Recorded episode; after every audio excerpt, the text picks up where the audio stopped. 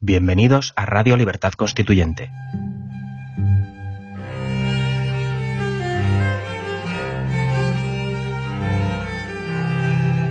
Están escuchando Los Florilegios Diarios de Trevijano.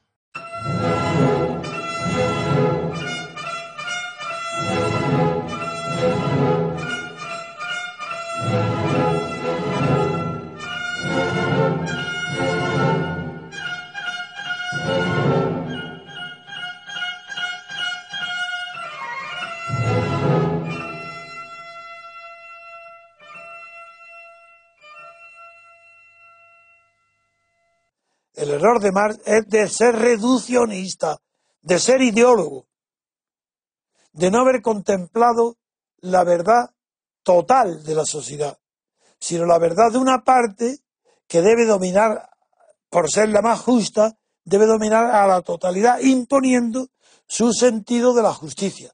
En este caso, la clase obrera, el proletariado. Bien, yo lo que.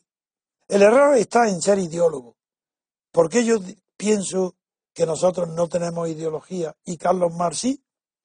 Porque todas las ideologías que hasta ahora he conocido en la historia, práctica de la realidad, como en la teoría intelectual, como Moro, la utopía de intelectuales, no las prácticas de los partidos, todas son, y esas ideologías son falsas, porque confunden una parte de la realidad con el todo.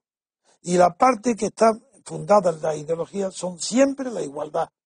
No hay ideologías de la libertad, salvo los liberales del mercado.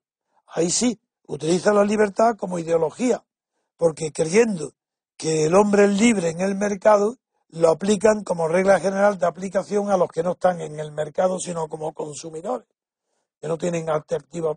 Entonces, claro, también pero en cambio nosotros no.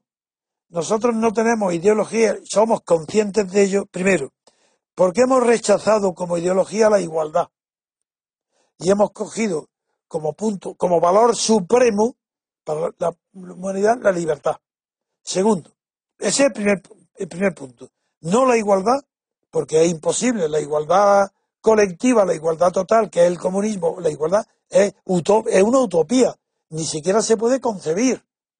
No, no, no hay una posibilidad entre todas las posibilidades que admita la mente, billones, todas las que quiera, de que pueda haber una que no sea ideológica cualquier sentido de la igualdad, porque presupone que puede ser esa igualdad extendible a todo el mundo, y eso es imposible. Libertad. Luego hay que elegir la libertad, y dentro de la libertad hay dos clases de libertad, de concepciones de la libertad. Uno, las libertades en plural y en minúscula que se llama libertades individuales. Bien, esas son las libertades del mercado, las de Adam Smith, las de la escuela escocesa, las de la tradición liberal, las de Estados Unidos. Todas esas ideologías están basadas en la libertad individual y por tanto son ideologías, porque no se puede extender las facultades inherentes a la libertad individual de una persona muy inteligente o una persona muy voluntariosa o una persona que tiene unas cualidades distintas que utiliza esa libertad para imponerse a los demás.